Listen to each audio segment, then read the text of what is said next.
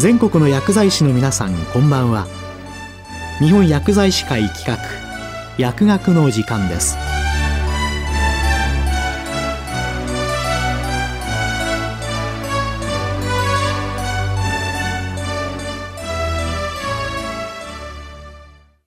今日は遺族ケアガイドライン2022年版より遺族とのコミュニケーションについて。国立がん研究センター中央病院精神腫瘍科課長松岡博道さんにお話しいただきます。この放送はマイクロソフト Teams を使用して収録しています。皆様こんばんは。国立がん研究センター中央病院精神腫瘍科の松岡です。本日は昨年6月に発刊されました遺族ケアガイドライン2022年版より遺族とのコミュニケーションについてお話ししたいと思います。愛する方との死別は、人生における最も困難なライフイベントの一つであり、愛する人を失った時に初めて、人は死別がどんなに辛い体験であるかを知ります。そのような悲しみは、愛する対象を失った時の自然な反応であり、多くの人々は時間の経過とともに少しずつ自分の気持ちに折り合いをつけ、亡き人のいない生活に適応し、新たな人生を歩み出します。数週間から数ヶ月、場合によっては1から数年を経て、自然に収束していく死別反応は、通常の悲嘆と呼ばれ、そのような自然な反応は治療すべきものではありません。ご遺族の約85%は個人の回復力や支えてくれる人などの助けで死別に対処し、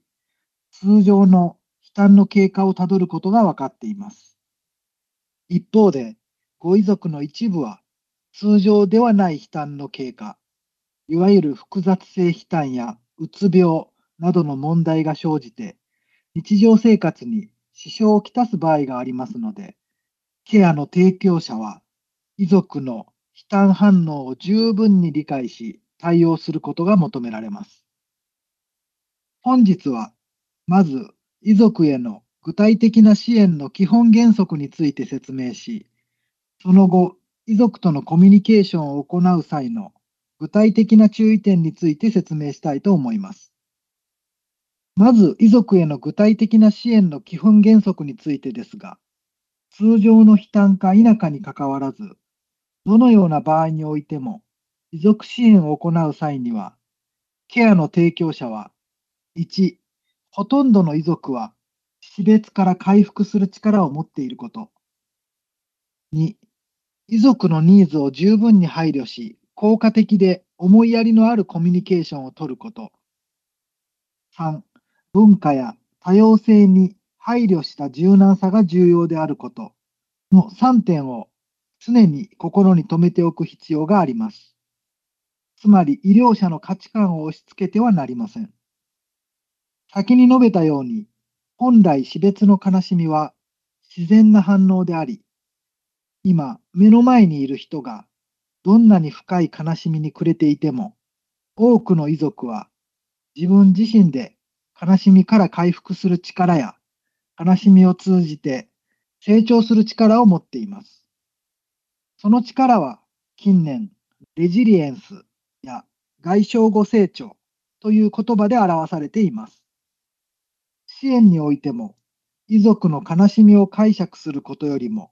丁寧な傾聴、遺族のレジリエンスを育む姿勢、そして思いやりのあるコミュニケーションが基盤となります。また、死別後の悲嘆反応は、多くの遺族に共通する反応とその人固有の反応があり、回復のプロセスも文化的、社会的背景など多くの要因に影響されるため、ケアの提供者はそのような多様性に配慮できる柔軟さが求められます。もう一つ大切な点は、愛する人を失った遺族が死別後に再び生きる意味や自分の存在価値を見出すためには、亡き人との物語を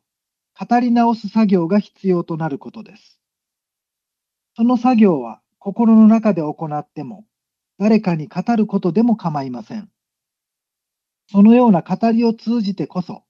これからもその人は見守ってくれている、その人の分も生きていく、という新たなこれからの人生の物語を紡ぐことができるようになります。悲嘆過程は愛する人のいない世界でどのように生きていくかという実存的な問いに向き合うプロセスであり、死別の支援ではそのようなスピリチュアルな側面が重要な要素として含まれることを忘れてはなりません。死別へのコーピングについては二重過程モデルが重要です。このモデルでは悲嘆過程において悲しみや心の痛みを経験しながら物作業に取り組むこと、これを喪失思考と言います。と、新しい人間関係や家事、仕事など現実の生活や新しい役割に向かうこと、これを回復思考と言います。この両方がバランスよく交互に行われることが重要とされています。喪失思考と回復思考の間を揺らぎながらも、この両者を行き来できること自体がその人のレジリエンスや適応を示しています。一方、他のことは何も手につかず、嘆いてばかりいる状態や、仕事などの活動に没頭し続けることで悲嘆を回避している状態は、悲嘆過程が進みにくいとされています。このモデルは、遺族の対処パターンがどちらか一方に固着していないかを見ることで、遺族の悲嘆の回復のアセスメントの一つとしても用いることもできます。次に、遺族とのコミュニケーションを行う場合には、注意すべき点がいくつかあります。はじめに遺族はどのような内容を多く語るのかについて知っておく必要があります。多いものは、治療への後悔、記念日反応、周囲からの言葉かけや態度の3つです。1つ目の治療への後悔についてですが、遺族の語りで最も多いのが、この治療への後悔になります。ご遺族自身も患者さんの治療方針の決定に参加していることが多いのですが、どのような選択であったとしても、その後の経過で患者さんが亡くなっている状況が生じているため、遺族はもっと良い方法があったのではないかと考えてしまい、後悔の思いを抱えていることが多くあります。しかし、そのようなご遺族から治療に関するお話を医療者が聞くと、ほとんどのケースでは最善の治療選択をしていると判断できます。後悔の内容として、モルヒネなどのオピオイドを使ったから早く亡くなってしまった。申請をしたから早く亡くなってしまった。と訴えるご遺族が多いです。モルヒネの使用や鎮静を行うことで早く亡くなるとの報告はなく、ご遺族の誤解が後悔を生じさせていると考えられ、このような時には専門家として適切な知識をはっきりと提供することが役に立つ場合があります。二つ目が記念日反応になります。良いことだけでなく悪いことが起きた時も含めて記念日と表現されますが、記念日に合わせてご遺族に生じる様々な心理的な反応を記念日反応と呼びます。記念日反応は命日はもちろんのこと、がんの告知、再発など、治療の節目となる出来事、亡くなった人の誕生日、結婚記念日などでも生じます。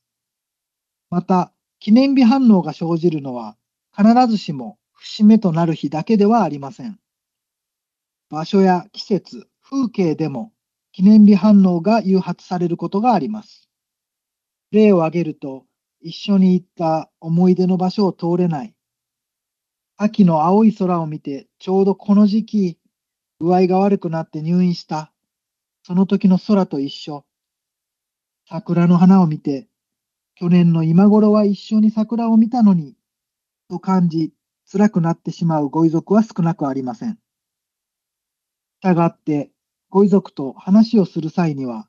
亡くなった人の誕生日、結婚記念日、発病時期、死亡日、などを把握しておくことが必要となります。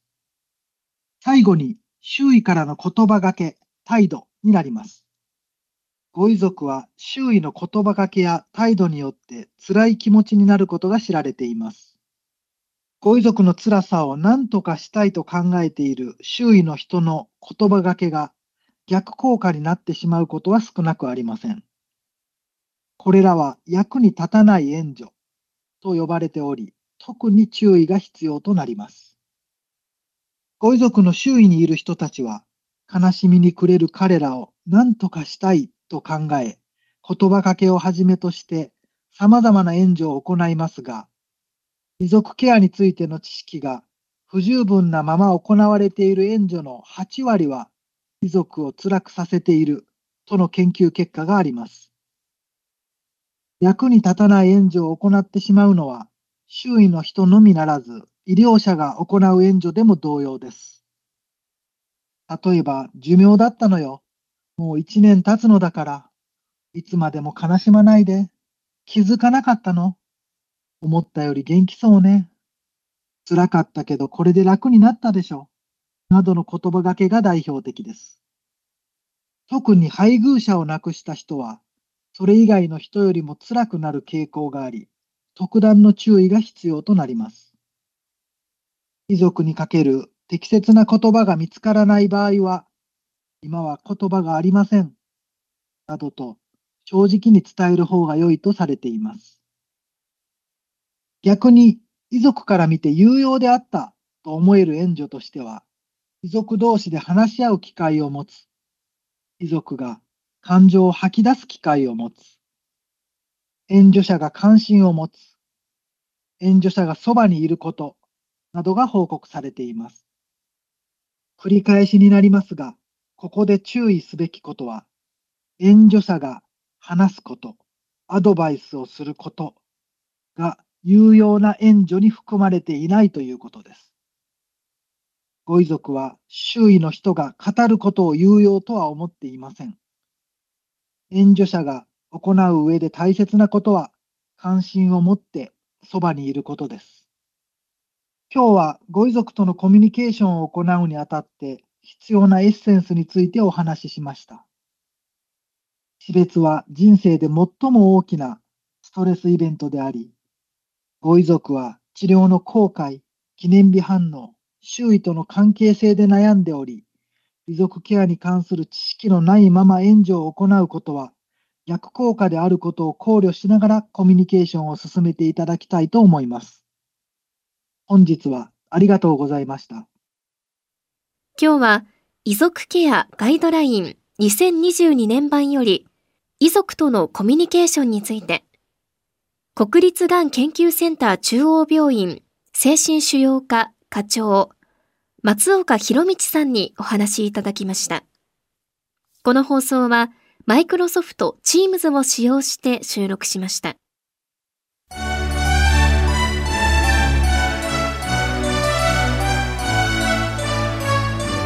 日本薬剤師会企画薬学の時間を終わります。